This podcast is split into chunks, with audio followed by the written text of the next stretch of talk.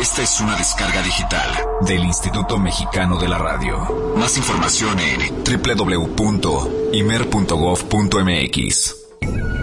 Viajantes, sean ustedes bienvenidos. Viajantes es una invitación a viajar por México y el mundo a través de la radio, la imaginación y la música. Música y la imaginación. Es una pausa en la semana para disfrutar anécdotas, destinos y viajeros. Es una oportunidad para levantarte del asiento y ponerte en marcha. En compañía de Alonso Vera Cantú, pata de perro.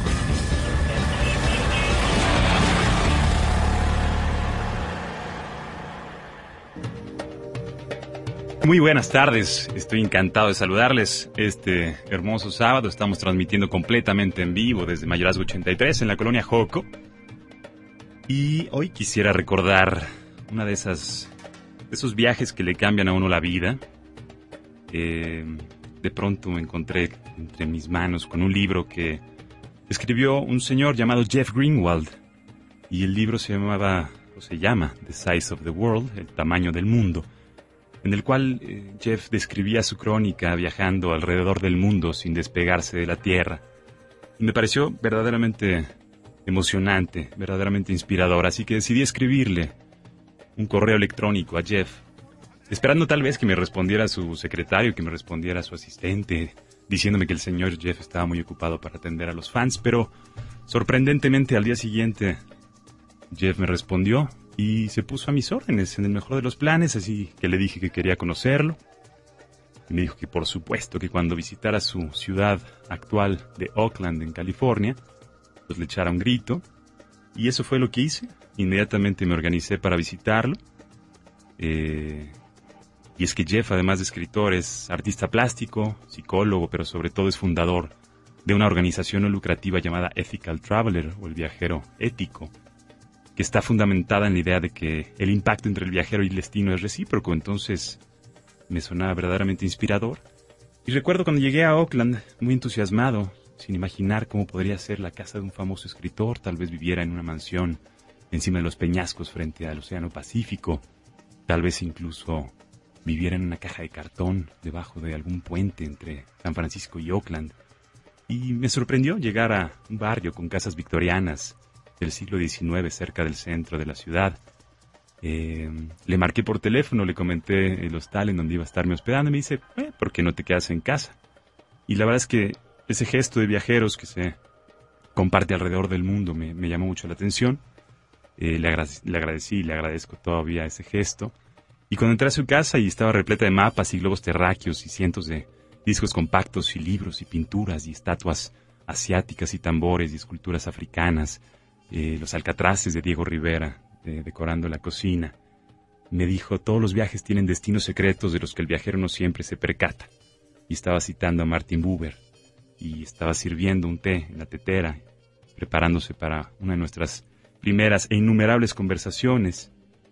Y luego me dice, y creo que esto es cierto en el microcosmos cuando viajamos a Turquía o a la India, pero también en el viaje que llamamos la vida, donde el último destino es algo que tal vez nunca podrá revelarse y tal vez me esté yendo directo al infierno, así me dijo. Pero al menos estoy disfrutando el, proceso, el paseo. Los siguientes días viajamos por Point Reyes para caminar unas cuantas horas por los acantilados de la costa del Pacífico, en donde el capitán Drake descendía en el siglo XVI. Visitamos algunos pueblos recónditos del, sur de California, como Cotati, donde se llevaba a cabo el festival anual de acordeón. Y al final me llevó a San Francisco, su, una de sus ciudades favoritas, a conocer el Museo de Arte Moderno y los cercanos jardines culturales de Hierbabuena. Y quisiera que escucharan un fragmentito de esa conversación que tuvimos en San Francisco. Es en inglés. Tourism can be a tremendous force for good in both the social and economic realms if it's if it's used correctly and, and perceived correctly by the people practicing it. every tourism is an ambassador, whether he or she realizes or not. An ambassador, not just, in, in fact, while normal ambassadors, traditional ambassadors, only deal on the highest level of the government and economy, tourists and travelers deal often on the the middle class and lower class levels. Whether you're dealing with a rickshaw driver in Calcutta, or with a person who owns a restaurant in in Peru, or with a, a, a person selling camels in in um, you know in Jordan, you're dealing with working class people, and you have a chance as a tourist or a traveler to convey an impression of yourself and your country that can have lasting consequences. Economically, tourists have tremendous, vast economic power that they have barely even scratched the surface of discovering. And um, if if travelers patronize locally owned businesses, if they go to hotels owned and run by local people, if they keep traditional cultures and arts alive, they can do a, a great amount to help arrest the flood of globalization and, and keep indigenous cultures um, focused on the things that are most valuable and beautiful within them. El turismo percibido y utilizado correctamente por la gente que lo practica puede ser una tremenda fuerza benigna tanto en aspectos sociales como ambientales y económicos. Cada turista es un embajador y mientras los embajadores comunes tratan con los niveles más altos de la política y la economía, el turista trata con las clases bajas, ya sea un restaurantero en Perú o un vendedor de camellos en Jordania. Privilegiando los establecimientos de empresarios locales y admirando el arte y las culturas tradicionales, el turista puede minimizar el impacto dañino de la globalización. Gracias por acompañarme, saludos a mis amigos de Luisiana y por supuesto a quienes nos escuchan desde Hanoi, vía imer.gov.mx. Saludos también a la banda chiapaneca y a nuestros amigos de Asunción. Muy buen provecho. Déjenme les platico la ruta de hoy después de escuchar este fragmento de uno de mis viajantes favoritos en todo el mundo, Jeff Greenwald. Les recomiendo mucho que visiten el sitio de su fundación ethicaltraveler.com. Ya lo subiremos en Twitter para que lo puedan leer y puedan ver las 13 recomendaciones que hace Jeff para los embajadores accidentales. Recuerden que todos como turistas, como viajeros, somos embajadores accidentales, representamos nuestro contexto sociocultural y también tenemos el poder de cambiar y de resguardar aquello que bien vale la pena en nuestro mundo. Así que vamos, el día de hoy les voy a platicar la ruta. Estaremos visitando las montañas rocallosas en Colorado y exploraremos algunos de sus poblados más característicos. A lo largo del trayecto nos va a acompañar mi querida Liz Vega, viajera, relacionista y pionera radiofónica del ámbito turístico. Muchos de ustedes la conocerán. Por supuesto estará con nosotros Maru Monroy, totalmente en vivo, para compartirnos sus destinos y recomendaciones en temporada. El Twitter del programa es Viajantes Imer, teléfono en cabina 560-10802. Es un verdadero privilegio que viajen con nosotros esta tarde. Mi nombre es Pata de Perro, también me conocen como Alonso Ver. Y mi oficio, mi oficio es, es viajar. Así que viajar viajantes, por medio de la radio, la música y la imaginación.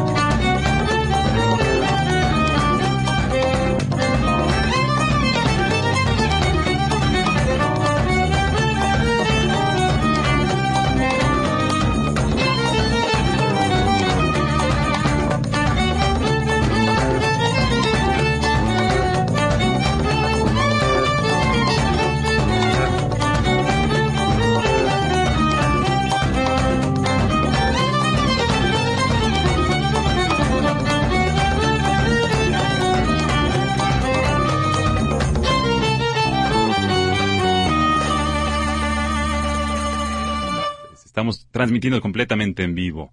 Aquí en Horizonte 107.9, teléfono en cabina 560-10802. Y lo que acabamos de escuchar, bueno, es de mi querido amigo Benny Schwartz, Benjamin Schwartz. Es un gran violinista que decidió experimentar con música de origen judío, gitano y de Europa del Este, con esta perspectiva mexicana. La canción se llama Der Heiser Bulgar, que sería como el, el, el, caliente, que es, es básicamente gente medieval del este de Europa, del centro de Asia también, que se ha perdido. Y bueno, esta canción es de la banda Klesmerson, que como les digo, lideré a Benny Schwartz y que nos lleva muy, muy lejos de viaje a través de la radio, la música y la imaginación como viajantes. Vamos a irnos a un corte y volveremos a escuchar algo delicioso y a ponernos en contacto tanto con Liz como con Mar Monroy. Eh, no se vayan, por favor.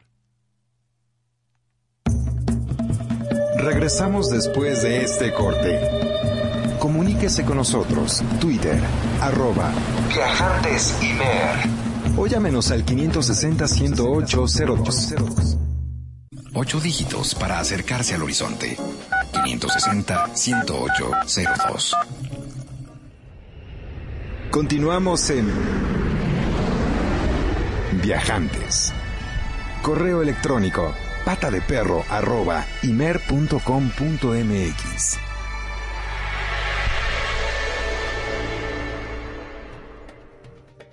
Gracias viajantes por seguir viajando con nosotros. Y bueno, el destino internacional de esta tarde es nada más y nada menos que Colorado, el octavo estado más grande de los Estados Unidos de Norteamérica. De 1763 a 1848 perteneció en diferentes porciones tanto a México como a Francia, a España y a la mismísima República de Texas. Posee más o menos tres cuartas partes de su territorio a más de 3.000 metros de altura, pues tiene una buena cantidad de suelo sobre la montaña, o bueno, las montañas este, rocallosas, la cordillera de las rocallosas, que va desde Canadá hasta Norteamérica, y tiene más de 222 áreas naturales y los vestigios de la cultura Pueblo, quienes dejaron alrededor de 4.000 estructuras excavadas en la piedra en la región de Mesa Verde. En un momento más va a acompañarnos mi querida Liz Vega para platicar sobre sus experiencias viajando por ahí y representando a uno de los destinos más característicos del estado de Colorado. Tal vez muchos de ustedes lo conozcan o hayan escuchado hablar. Hoy presentaremos un destino que normalmente se habla de él en, invierno y que ahora en verano también tiene muchas sorpresas y que además cumple 50 años de su fundación. Es por supuesto Vail, Colorado. Pero antes de entrar de lleno, vamos a escuchar una canción más, eh, una de las más grandes intérpretes brasileñas, la canción Bala con Bala de Elis Regina en Viajantes.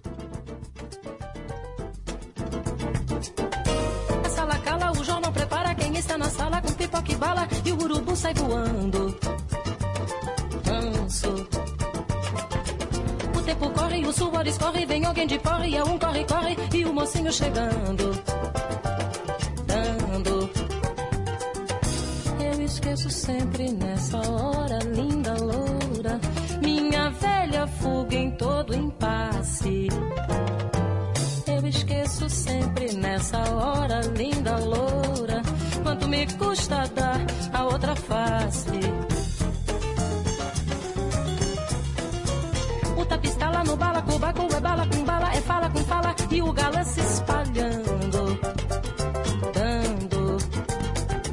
No rala rala, quando acaba a bala, é faca com faca, é rapa com rapa e eu me realizando. Bambo. Quando a luz acende é uma tristeza, trapo presa. Minha coragem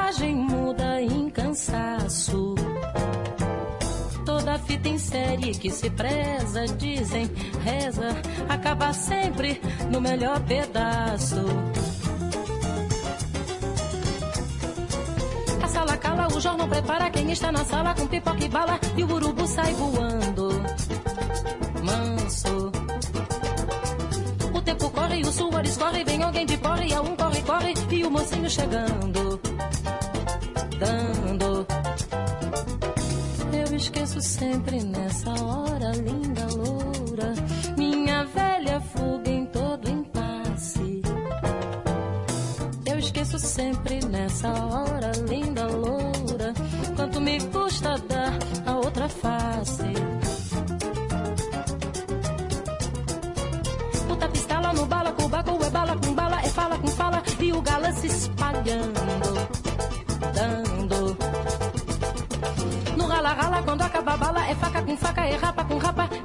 realizando. Bambo. Quando a luz acende, uma tristeza, trapo presa, minha coragem muda em cansaço. Toda fita em série que se preza, dizem, reza, acaba sempre no melhor pedaço.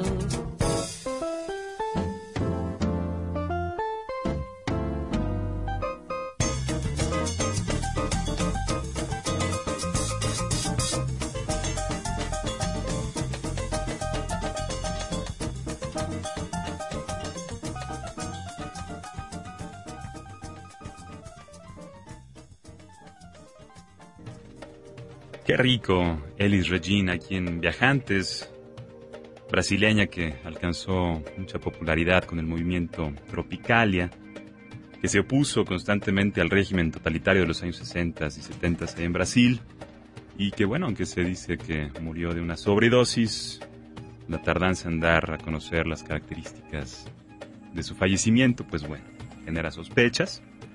Bala con Bala, parte de su disco Ellis de 1972, que fue considerado por la Rolling Stone como uno de los 100 mejores álbumes brasileños de la historia. Y estamos aquí viajando del este de Europa a Brasil, a California y ahora también a Colorado. Y para ello estamos recibiendo en breves minutos la visita de Liz Vega, que es viajera desde niña heredó su pasión por los aviones y los viajes de su padre, que trabajó en diversas áreas relacionadas con ambos ramos. Encontró su otra pasión en los medios y eso la llevó a estudiar tanto comunicaciones como la carrera de piloto privado. Me encantará saber su anécdota de eso. Y bueno, gracias a este trabajo eh, en una línea aérea cubriendo diversos puestos que le ayudaron a conocer todo el movimiento y a trabajar también en varios medios de comunicación, lo que la convirtió en pionera de los programas de radio relacionados con el turismo, que va a ser una delicia escuchar su reflexión y su aportación a viajantes. Y hoy en día, junto con su esposo, tiene una agencia de relaciones públicas en la que lleva cuentas de aerolíneas, hoteles y destinos, además de colaborar con diversos medios impresos de radio y de televisión. Vamos a estar con Liz Vega en un momento más, después de este breve corte. Están escuchando ustedes Viajantes en el 107.9 de su FM. Mi nombre es Alonso Vera, el Twitter personal es arroba Alonso Vera, el Twitter del programa es Viajantes Imer. Y me voy a despedir un momento y en breve volvemos ya con la compañía de Liz Vega aquí en cabina.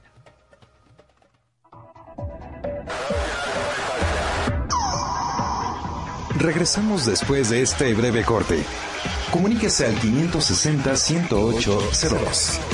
Escúchenos en todo el mundo por www.horizonte.imer.com.mx. Nacional. Regresamos con Viajantes.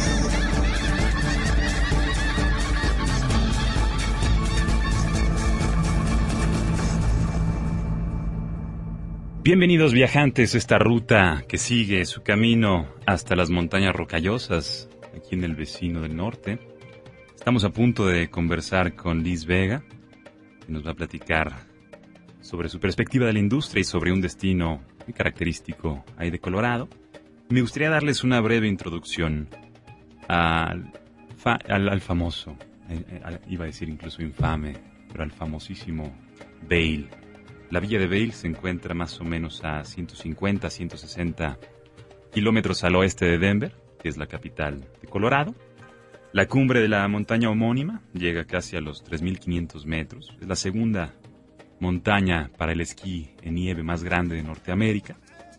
El territorio, bueno, boscoso y hermosísimo, fue habitado por los indios Ute durante el inicio del siglo XIX y durante ese mismo periodo de tiempo los aventureros Jim Bridger, estadounidense si mal no recuerdo, y Lord Gore, irlandés, famoso por sus peleas y sus bebidas, decidieron explorar esta área que no le fue ajena a Pete Siebert, a Bill Brown y a Bob Parker, que son los famosos fundadores de la villa de Vale, que visitaron la región eh, antes de la Segunda Guerra Mundial y que cuando se encontraban allá, asumo, hicieron este pacto de que si sobrevivían volverían y fundarían esa villa idónea para practicar su deporte favorito. Y así fue como sucedió. En 1962 los veteranos de guerra, Pete, Bill y Bob, volvieron a este rinconcito especial de Colorado y establecieron la villa de Vail y se ha convertido en una, en una verdadera meca del deporte invernal, pero ahora resulta que además es un destino que bien vale la pena visitar en verano y para ello escucharemos a mi querida amiga Liz. Vamos a escuchar una canción más antes de que entre Lisa Kim. Es una colaboración de Guy Monk y Kevin Just. Se llama Feeling Right. Viene en el segundo volumen del The Jazz Influence y están aquí viajando en Viajantes.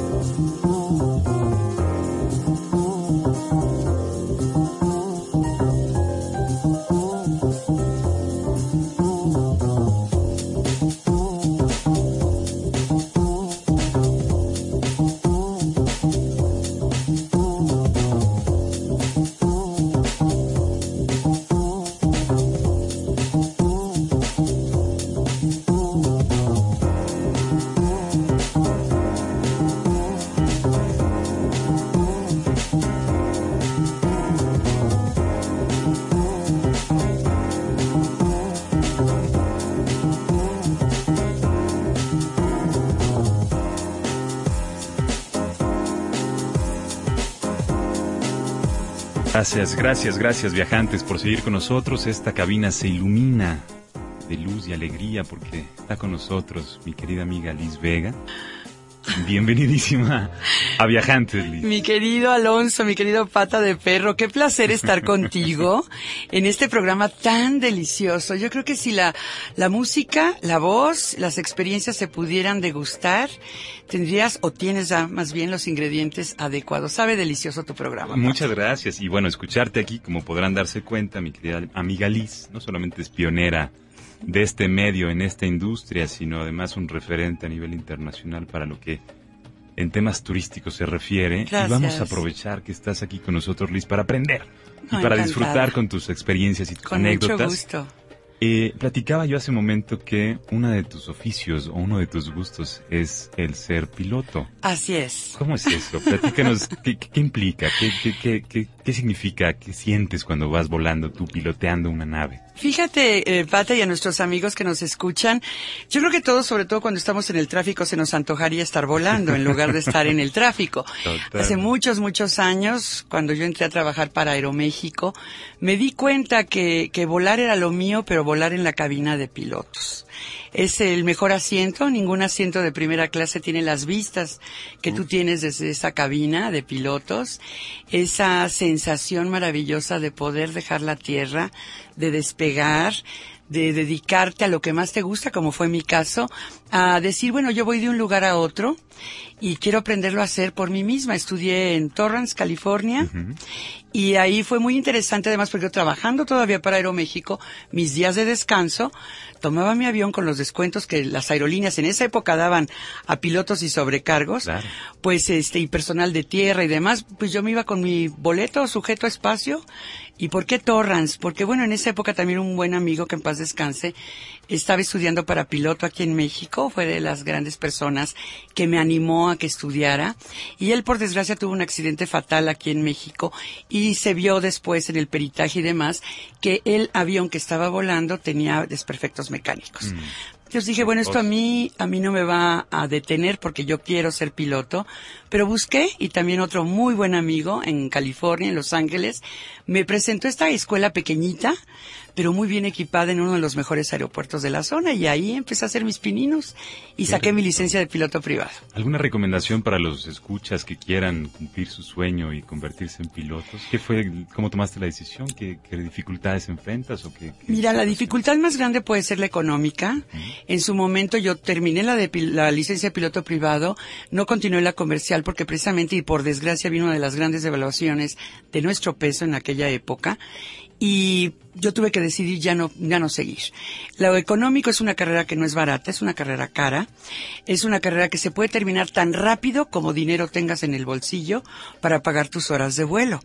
Eh, tenemos que tomar en cuenta que cada vez cuestan más las horas de vuelo, precisamente por el costo del combustible, la turbocina que utilizan las aeronaves. Empieza uno en un avión pequeño, en un Cessna 152, por ejemplo, con el que era el que yo volaba, y después te ponen a volar otro tipo de aviones, un Cessna 182, que es un poco más grande, que caben cuatro pasajeros. De ahí terminando la licencia de piloto privado, el siguiente paso es tomar la licencia de comercial. ¿Y qué es la licencia comercial? Comercial, perdón, volar muchas horas, pero además tratar de sacar tu eh, capacitación en lo que se refiere a volar un bimotor jet. ¿Para qué? Para tener todas las horas que te pide una compañía de aviación y poder entrar a volar en una aerolínea comercial. Ahora, la otra es, y ahorita lo estamos viendo, no quiero desilusionar a nadie como, como al principito, que en su carrera de pintor a la edad de seis años lo desilusionaron, pero este es un momento difícil al no tener las suficientes aerolíneas en donde poder entrar a volar al no tener a Mexicana de Aviación volando, esperemos que vuelva a emprender el vuelo. Pero hay buenas aerolíneas en las que están pues aceptando también pilotos, pero que ya traigan cierta experiencia. Venir ahora sí, como decimos, de la calle no está fácil. Es el huevo y la gallina, ¿no? Exactamente. Sin embargo, el, el gusto de volar, yo creo que es algo que, que no te lo da nada.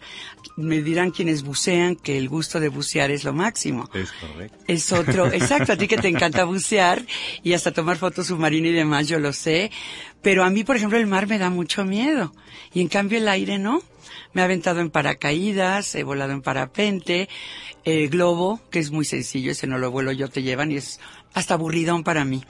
Pero el volar en un avión es algo increíble y volarlo tú es fantástico. Dice una verdadera viajanta. Saludos a los pilotos. A que nos todos los pilotos y mujeres pilotos. Mujeres pilotos. También. Yo quisiera saludar al, al capitán Pedro Cota, que quiero mucho. ¿Cómo no? Y bueno, eh, aprovechando esta magnífica visita, mi querida amiga, y, y no quisiera quitarte más tiempo con el tema de los, de los aviones, porque yo sé que tienes una muy bonita historia que platicarnos acerca de un lugar que cumple 50 años Así de es, vida. así Y como les es. platicaba, fue fundado por esta gente que vivió por un proceso, asumo, durísimo de guerra, Sí. y que lo único que ha de haber estado pensando y lo único que ha de haber estado deseando era ir a Vail, Colorado, a esquiar.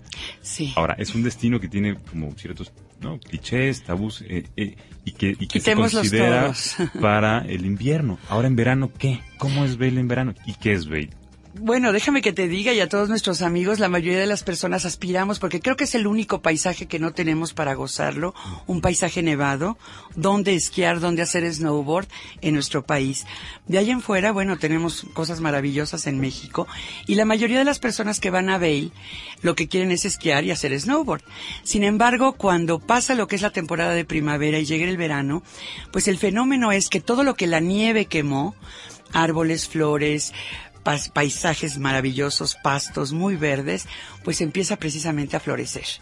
Y es un lugar, alguna vez cuando yo, la primera vez que yo fui, eh, mi querido Pata y amigos, fue en verano, curiosamente, hace más de 16 años. Y para mí fue llegar como a un valle, como llegar a Shangri-La, les dije yo. Esto es el paraíso en la tierra todas las montañas completamente verdes, de un verde esmeralda que iba cambiando en tonalidades, esos árboles que son tan conocidos, que son del tipo aspen, pinos muy altos, totalmente verdes, flores silvestres por todas partes que cambiaban de un amarillo a un rosa, a un lila, y que todo era natural, totalmente natural. Cuando descubres todo esto, pero que además hay una villa, como es Vail, llena de facilidades, de actividades familiares, para amigos, eh, para gente que le gusta, por ejemplo, el deporte de aventura o extremo, también lo hay. Y te das cuenta que la gente, por ejemplo, que le encanta hacer golf, jugar al golf, pues tienes nada más 13 campos en esa zona. Ándale. 13 campos de golf que cuando cae la nieve están cubiertos completamente, ¿no? Qué cosa. Aquí digo, evidentemente en México tenemos algunos de los paisajes más ricos y hermosos y diversos del planeta. Sí. Pero no le sacamos necesariamente tanto jugo y tanto provecho. Desafortunadamente Yo sé que no. la infraestructura de, de, de Vail y en, en sí Colorado tiene características muy, muy ricas para sacarle jugo a la naturaleza. Platícanos un poquito de eso antes de que nos vayamos al corte. Con ¿Cómo disfrutamos estos bosques maravillosos? ¿Cómo disfrutamos esta naturaleza tan plena? Tendría que entrar un poco desde el tema de toda la, precisamente lo que tú te refieres de infraestructura que tiene Vail, que Vail Resorts Incorporated, que es la compañía que opera seis, siete montañas y siete paisajes diferentes para la nieve precisamente, también lo utilizan en Colorado y en este caso en Vail. Invirtieron pues más de dos billones, billones de dólares en todo lo que fue la remo- eh, remozar, cambiar toda la tecnología, ir mejorando año con año precisamente en la montaña. ¿Cómo disfrutamos la montaña? Pues utilizando las góndolas, las telesillas que se utilizan en invierno, las utilizamos en verano. ¿A ti te gusta la bicicleta de montaña? Subes con tu bicicleta de montaña y así como hay pistas de diferente calibre para expertos, intermedios o primerizos, pues también están estas pistas y recorridos para hacer la bicicleta de montaña, que es un gran ejercicio, es muy divertido y te encuentras además con de los paisajes que son hermosos, pues te puedes encontrar alces, te puedes encontrar osos, te puedes, por supuesto, ardillas y estos pequeñitas que se llaman chipmunks, como Chip and Dale. Exacto. Bueno, pues igualitas, divinas, divinos todos. Nada más les falta la guitarra y empezar a tocar rock. es algo maravilloso lo que es la naturaleza, este paisaje salvaje que te encuentras. El recorrido en ríos es otra de las actividades favoritas en esta temporada. Haces rafting de diferente calibre también para intermedios avanzados. Esa es la navegación de aguas blancas. Así es, que tú vas en esta canoa, en, pueden ser inflables o canoa, dependiendo de tu experiencia, y siempre vas con un guía, y el tema de la seguridad siempre es prioritario para todos los desarrolladores en Bell Resorts. Así que son dos de las grandes experiencias y las demás, pues para los niños, los campamentos. Eh, insisto que los papás pueden viajar con ellos. Normalmente cuando viajamos los padres con hijos, sobre todo pequeños, dices, bueno, voy con ellos y la que menos descansa, en mi caso, es la mamá. y las mamás que me oyen me no me dejarán mentir. El papá como quiera se va a jugar golf o lo que quieras. Aquí tienen la tranquilidad y la confianza de dejar a sus hijos en diferentes campamentos, desde la mañana y regresar por ellos hasta en la tarde. Todo es maravilloso para ellos. Qué rico, pues vamos a seguir platicando con Liz. Ahorita nos platicará su relación, más de su relación y de su amor por Bell, además de algunos otros detalles de su increíble carrera en la promoción turística. Eh, vamos a hacer un breve corte. Regresamos también para escuchar a Mar Monroy, la viajanta favorita, que nos va a compartir sus anécdotas y destinos en temporada y volvemos. Regresamos después de este corte. Comuníquese con nosotros, Twitter, arroba Viajantes Mer. O llámenos al 560-108-02. Música sin fronteras ni barreras. Paralelos pentagramas. Rítmicos meridianos. Coordenadas del orbe sonoro. Migrante.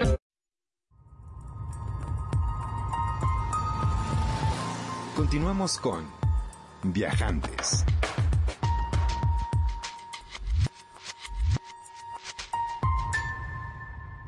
Gracias por seguir con nosotros. 560-10802, el teléfono, por si quieren hacernos alguna pregunta, algún comentario. Y vamos a platicar con mi querida amiga y viajanta Maru Monroy. Maru, bienvenida de vuelta a tu casa. ¿Cómo estás? Muy bien, ¿y tú? Encantado de saludarte en vivo. Igualmente, a, esta tarde, mi querida amiga? Pues mira, justo ahorita que estaba... Hola Liz, ¿cómo estás? Está cerrado su micrófono, pero te mando un beso enorme. Sí. Ya está. Me, me parece muy, muy bien. Pues mira, justo ahorita que Liz estaba platicando de a veces el drama que es viajar con niños, esta semana me dediqué a recopilar los mejores gadgets para viajar con niños y con bebés. Resulta que las mamás nos vemos en numerosas ocasiones tentadas a dejar la pijama, el cepillo de dientes y hasta la ropa, con tal de no olvidar nada indispensable para, para nuestros hijos. Y mientras más chiquitos son, más cosas debemos de llevar y a veces mucho más voluminosas son.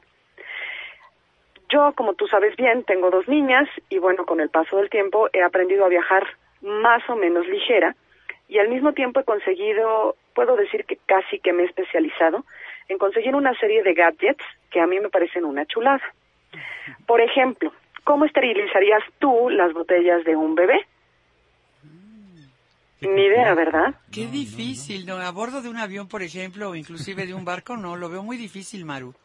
Bueno, pues en lugar de tener que llevar estas cajas gigantescas que dicen, perdón, que miden más o menos unos 30 centímetros de diámetro y 15 de altura, existen unas bolsas para esterilizar en microondas que son igualmente efectivas que un esterilizador convencional.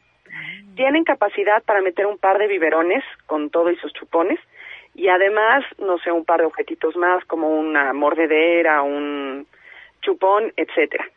Cada bolsa no mide más de, digamos, mide lo mismo que una bolsa Ziploc y una tiene vida para 20 esterilizaciones de 3 minutos.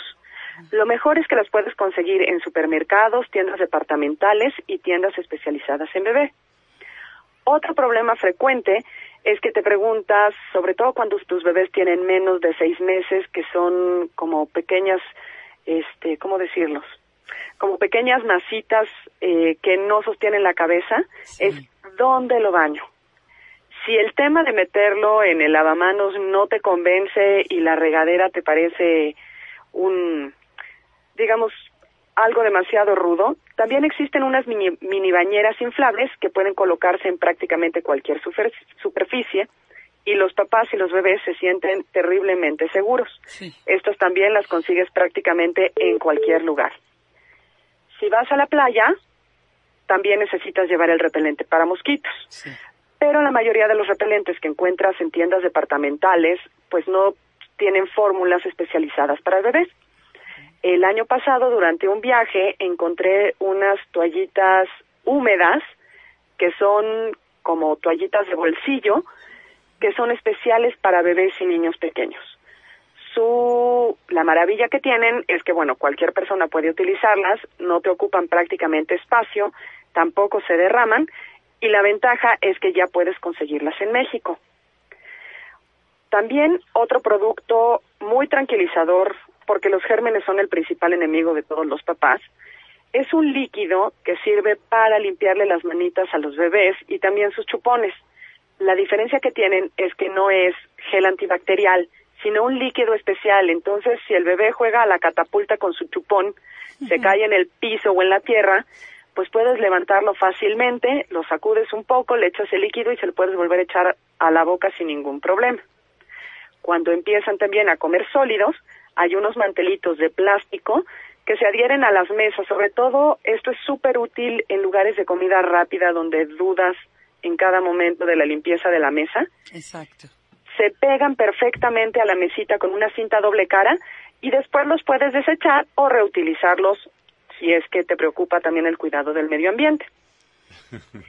Buenísimo. No cabe duda que la experiencia hace al maestro y que andando y viajando por el mundo es como nuestra querida Maru. Su equipaje ligero, viajando ligero, nos permite eh, aprender todas estas, estas formas. Mi querida Maru, me encanta saludarte. la semana que entra, ¿de qué nos vas a estar platicando? Pues mira, de cómo, ahora sí, cómo matar el tiempo cuando viajamos eh, por carretera con niños. Buenísimo. ¿Algún contacto, Maru, que quieras compartir? Porque no has compartido tu Twitter ni algún lugar donde la gente quiera ponerse en contacto contigo.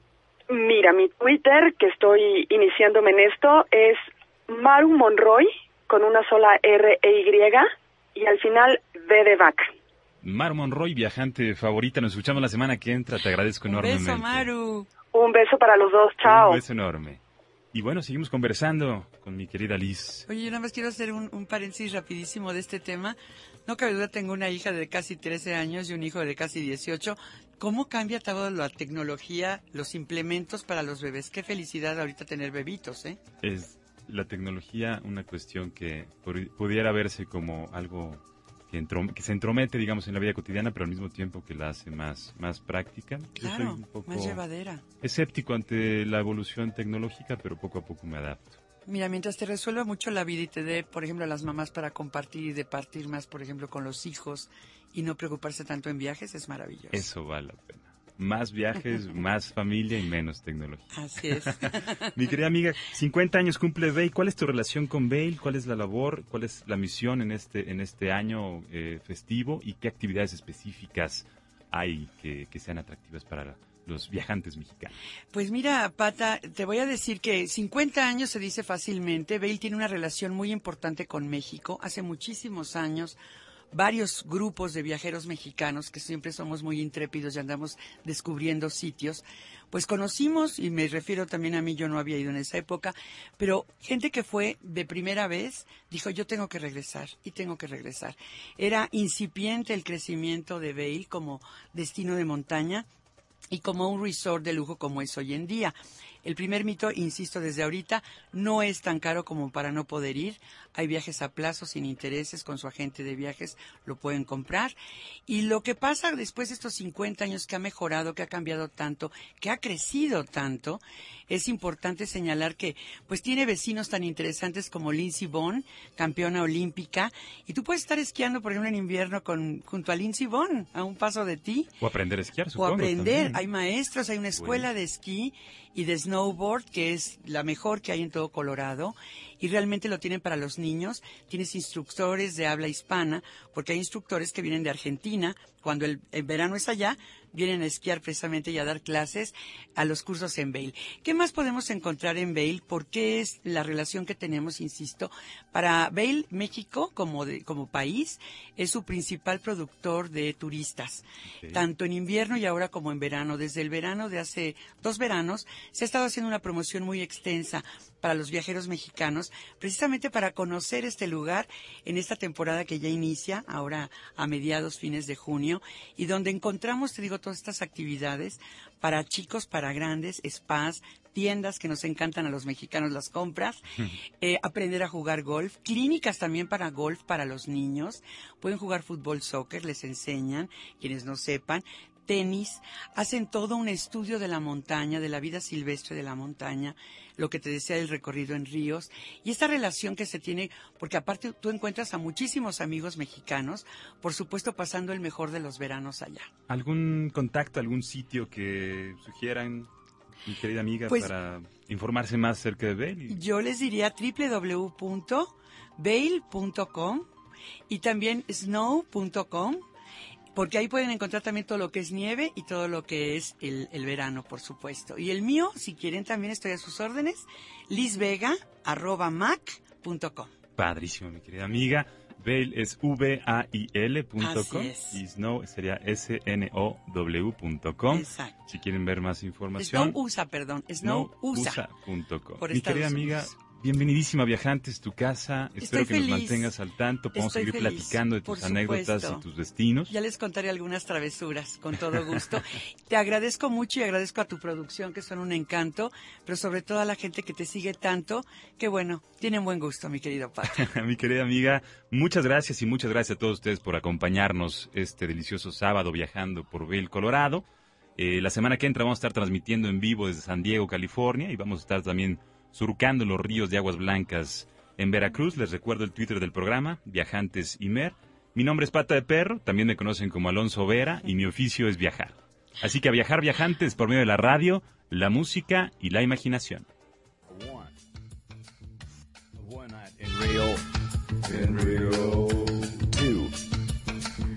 Today's in LA. In LA. We had a short. A short stop in Moscow. But there was no. No. No time to stay. To stay, to stay, to stay, to stay, to stay, to stay.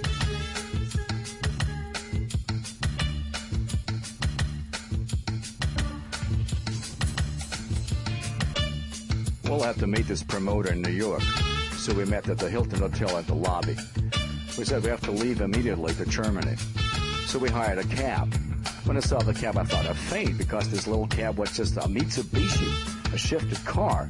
I'm used to ride limousines, luxury cars with all my stuff. I've been on one suitcase, two pairs of shoes, and three backup singers. I'm used to this. I need this. Anyway, this driver had no idea how to get to the airport. Because on the 14th Street, he took a left turn instead of a right turn. And I was really mad at him because, hey man, we have to, to be at the airport in a few moments. So how the hell can you do that? Because the flight leaves to Berlin. One. One fancy cocktail. In the sky. Two. Two pieces of lemon. Three. Three crying babies. Next to me. And after four drinks, it wouldn't serve me no more.